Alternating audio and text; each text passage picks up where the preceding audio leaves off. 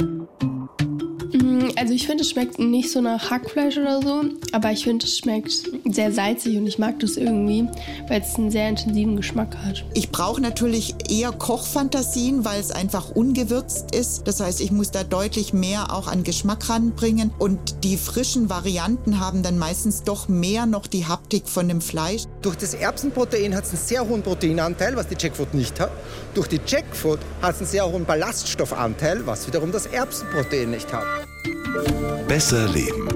Der Bayern 1 Nachhaltigkeitspodcast. Umweltfragen aus dem Alltag und einfache Lösungen. Mit Melita Walam und Alexander Dalmus.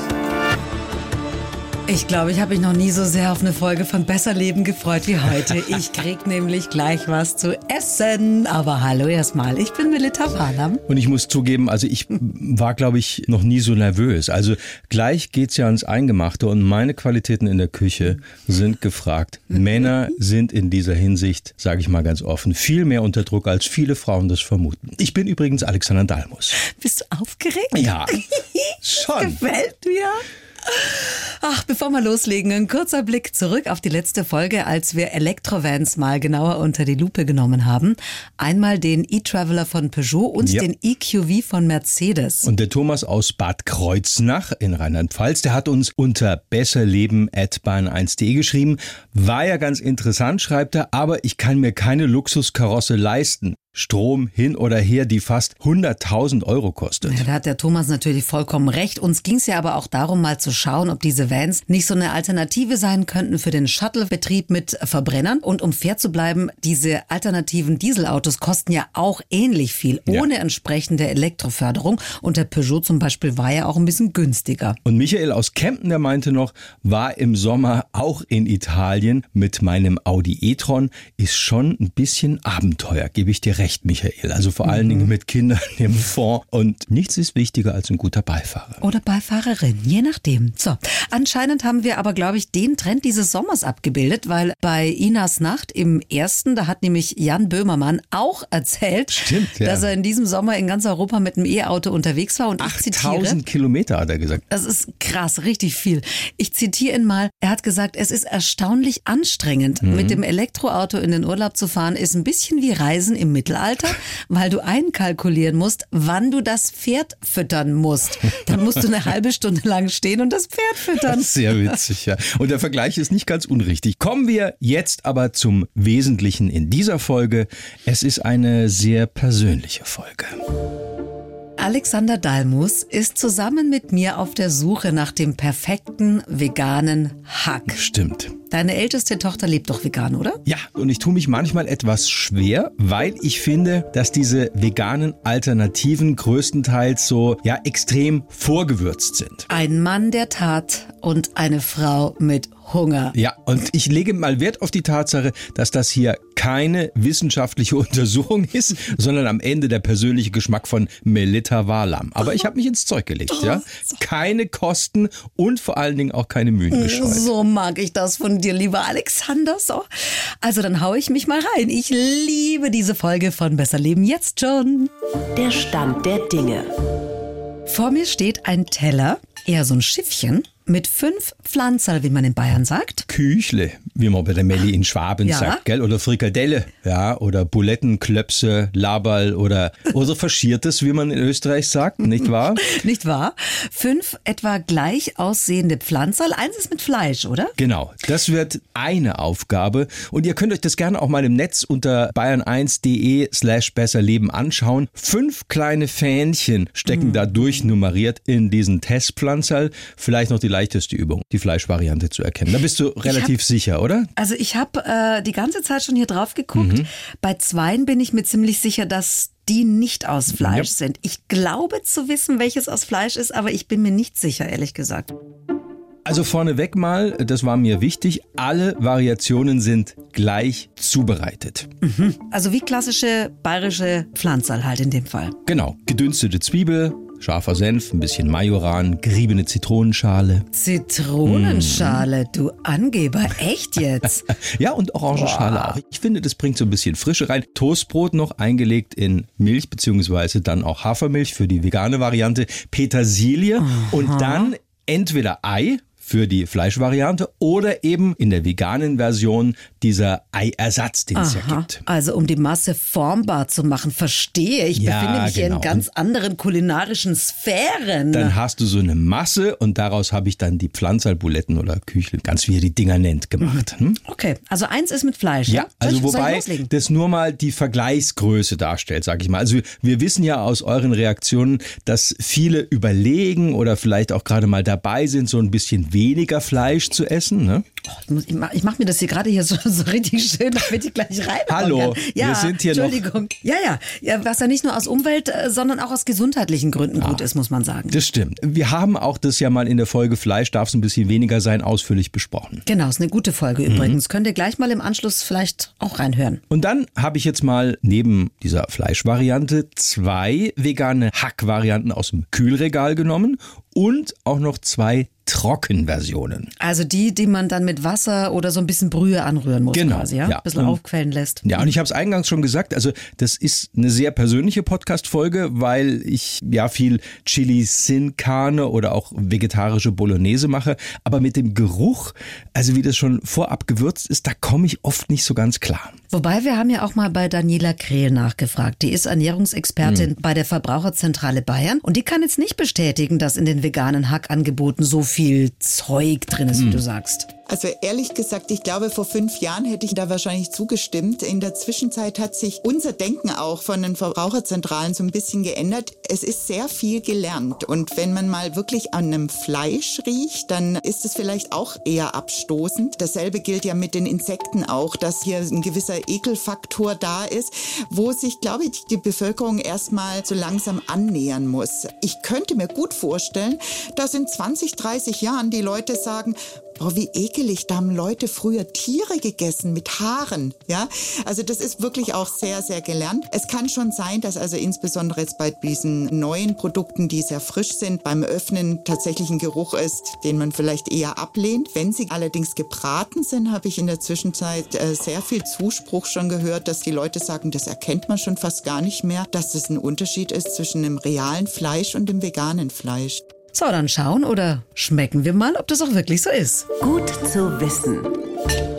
Also ich schlage vor, dass ich jetzt endlich mal reinbeiße. Ja, ja, absolut. Und äh, Nicht, dass es noch kalt wird. während ich hier so reinbeiße und koste und kaue und schmecke, erklärst du mal, was du da im Einzelnen verarbeitet hast. Also ich, ich leg los, ja? Ja, ja, ja, genau. Nummer eins. Ja. Also, neben Fleisch, wie gesagt, zwei vegane Hacks aus dem Kühlregal. Ich versuche ja auch nicht zu schmatzen, das schmeckt schon mal gut. Danke, das ist sehr hilfreich. Äh, vielleicht kannst du auch jedes Produkt mit mehreren Sternchen bewerten. Also maximal fünf, habe ich mir gedacht. Dazu kommt äh, Geschmack, ja, was wichtig ist. Das äh, Gefühl im Mund und auch so die Optik, ja. Also das ist schon mal so. Ich teste. Also wir haben Bio-Rinderhack aus Bayern. Da ist uns ja die Regionalität immer ganz wichtig. Genau. Dann ist ein ganz klassisches Sojahack dabei, mit so ein bisschen Karotte noch drin, drunter gemischt. Also das ist fertig gewesen aus dem Discounter. Dann auch aus dem Kühlregal ein veganes Hack auf Erbsenbasis. Hm, Da bin ich mal sehr gespannt, weil ich ja immer das Gefühl habe, dass man Erbsen sehr intensiv durchschmeckt. Ich kann die jetzt nicht alle immer aufessen, oder? Doch, kannst du ja machen. Wir haben ja Zeit. Warte mal, ich muss mal was Mach aufschreiben. mal Ding. Und dann, ich erzähle mal weiter, dann haben wir noch ein Trockenprodukt, nämlich Jackfruit. Also Jackfruit. Jackfruit, ja, also das mit Erbsenproteinen muss man mit Brühe oder auch Wasser aufgießen, so zwei Minuten stehen lassen und dann kann man es eben verarbeiten. Mal Zu dem ersten ganz kurz, warte mal. Also das erste ist schon mal weg. Das ist so grobporig, muss ich mal Mhm. sagen. Mundgefühl, was gibt man beim Mundgefühl? Finde ich das gut oder nicht? Ja, das musst du wissen. Hm, Wo waren wir bei der Jackfruit? Woher kommt die? So Äh, ursprünglich aus Indien, ist aber mittlerweile auch in anderen tropischen Gegenden verbreitet. Also ist wirklich so äh, riesig groß, sieht aus wie so ein großes stacheliges Ei, sage ich jetzt mal. Heißt aber auch, ich hoffe, ich schmatze nicht zu Nein, sehr. alles gut. Lange Transportwege. Ja, diese Trockenvariante kommt von Hersteller Lotau. Die haben versucht, durch ein Projekt das Ganze positiv zu gestalten, hat mir zumindest mal Geschäftsführer Stefan Fark erzählt.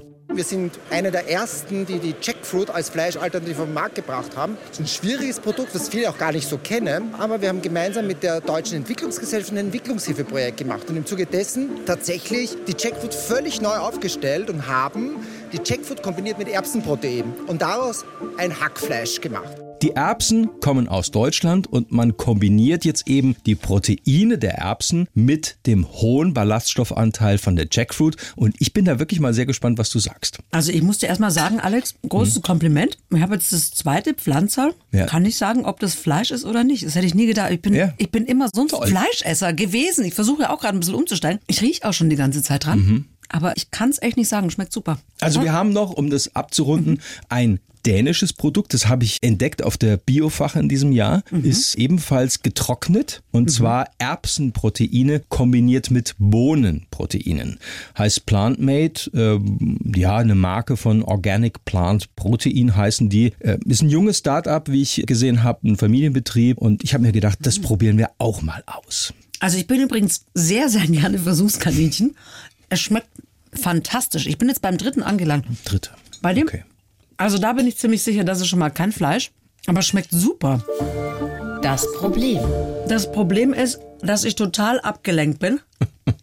schmeckt wirklich super. Und sorry, ich habe auch Hunger. Na, ist das, das okay, ist, super. ist alles auf, bitte. Mach mir kurz also, runterschlucken. Ja, warte, ja, warte mal, warte ja, mal. Weil ich möchte schon auch was wissen zu dem, was ich hier so esse und dass ihr vielleicht ja auch in Zukunft ein bisschen mehr essen werdet. Tue ich denn aber auch meinem Körper was Gutes? Wenn ich so vegane Schnitzel oder andere Ersatzprodukte esse. Es kommt drauf an, oder? Also industrielle Lebensmittel, Fertigprodukte, das gilt für vegane wie auch für Sachen mit Fleisch, haben eben oft minderwertige Fette drin. Also Geschmacksverstärker vielleicht noch, Stabilisatoren, was weiß ich was. Also nehmen wir jetzt mal allein zum Beispiel eine Panade für ein veganes Schnitzel. Das muss ja auch haltbar gemacht werden. Ich glaube, ich habe das Fleisch mmh. gefunden. Mhm. Nicht schlecht. Mhm. Aber gut, es war klar. Wobei bei dem einen das war echt nah dran, muss ich sagen. Und erstaunlicherweise, obwohl ich eigentlich sehr, sehr gerne Fleisch esse, war das andere besser als das Fleisch. Ja, na gut. Verrückt. Und natürlich ist immer ja auch die Frage, was da verarbeitet wurde. Also Absolut. Also gerade auch beim Fleisch, ja. Ich will es ehrlich gesagt manchmal gar nicht wissen. Da musst schon gucken, was du da kaufst. Und was die frische Zubereitung angeht, würde ich prinzipiell sagen, uns geht es ja nie darum, Fleisch zu verteufeln. Um Gottes Willen. Soll jeder machen, wie er will. Ich esse auch, wie gesagt, gerne Fleisch, aber komme immer mehr davon weg. Das Fleischessen muss uns halt was wert sein. So wie es früher war. Ja, so wie bei Oma und Opa und den Eltern. Genau. Und das Tierwohl muss uns auch was wert sein. Und Tierwohl hat eben auch seinen Preis und Fleisch aus der Region auch. Und insgesamt muss man sagen, wir essen einfach zu viel. Ja. Und deswegen ernähren wir uns auch zu ungesund. Und das ist einfach ein Fakt. Regionales oder auch saisonales Obst und Gemüse kann ja auch nicht schaden. Ja. Ne? Was immer unangenehm auffällt, mhm. diese Ersatzprodukte. Ja sind im Vergleich zu Fleisch ziemlich teuer. Das stimmt. Da hatten wir schon öfter drüber. Ja. Da wird das schamlos ausgenutzt, dass da die Nachfrage jetzt so da ist, ne? Ich finde es eine Unverschämtheit. Da gibt es auch zahlreiche Preischecks dazu, die das definitiv belegen. Also da sind dann die Tofu-Würstel gleich mal doppelt so teuer wie die Schweinswürstel. Da wird wirklich versucht, Reibach mit der an sich ja guten und umweltfreundlichen Lebensentscheidung auch von Verbrauchern zu machen. Mhm. Könnte das jetzt die Erbse oder das Soja sein, frage ich mich. Mhm. Ich kann es wirklich nicht sagen. Kannst du das rausfinden? Ja, ich löse es dir gleich auf, ja. Um mal aufs Wesentliche zurückzukommen, also dass Gemüse und vegetarische oder vegane Produkte teurer sind als Fleisch, das kann ja eigentlich nicht sein. Nee. Und das ist gar nicht mal jetzt nur Pech für die Vegetarier, sondern für uns alle ja. als Gesellschaft, weil die Folgekosten der Massentierhaltung und die produziert ja dieses ganze billige Fleisch. Das ist alles überhaupt nicht eingepreist. Ja, und es passiert ja auch auf dem Rücken der Landwirte. Also äh, das ist das falsche Signal und da muss sich dringend was ändern. Aber mhm. wir kommen zurück zum veganen Hack. Ich bin vom Thema abgekommen. Ja. Mm, wir hören gleich mal, was die Ernährungsberaterin Daniela Krehl sagt, auf was wir achten können, wenn wir Soja oder Erbsen oder was auch immer für Pflanzenhack im Supermarkt kaufen. Kennt ihr schon die blaue Couch? Der Bayern 1 Podcast von Deutschlands meistgehörter Abendsendung. Spannende Menschen erzählen aus ihrem Leben. Die blaue Couch. Der Talk. Auf bayern1.de und in der ARD Audiothek. Wir waren bei den Inhaltsstoffen in veganem Hack. Und eins ist Daniela Grill, Ernährungsberaterin bei der Verbraucherzentrale Bayern, schon aufgefallen, als sie sich mal so die Inhaltsstoffe, den Nutri-Score zum Beispiel, von Sojahack aus dem Kühlregal angeschaut hat. Beim Eiweiß äh, habe ich 15 Gramm. Das ist schon eine recht ordentliche Menge auf 100 Gramm. Ich brauche als Frau ungefähr 60 Gramm, nur damit man so ein bisschen ein Gefühl bekommt. Und vor allem sind die pflanzlichen Eiweißquellen deutlich positiver zu bewerten als die tierischen. Allerdings äh, haben wir einen relativ hohen Salz Salzgehalt. Auf 100 Gramm sind es 2 Gramm.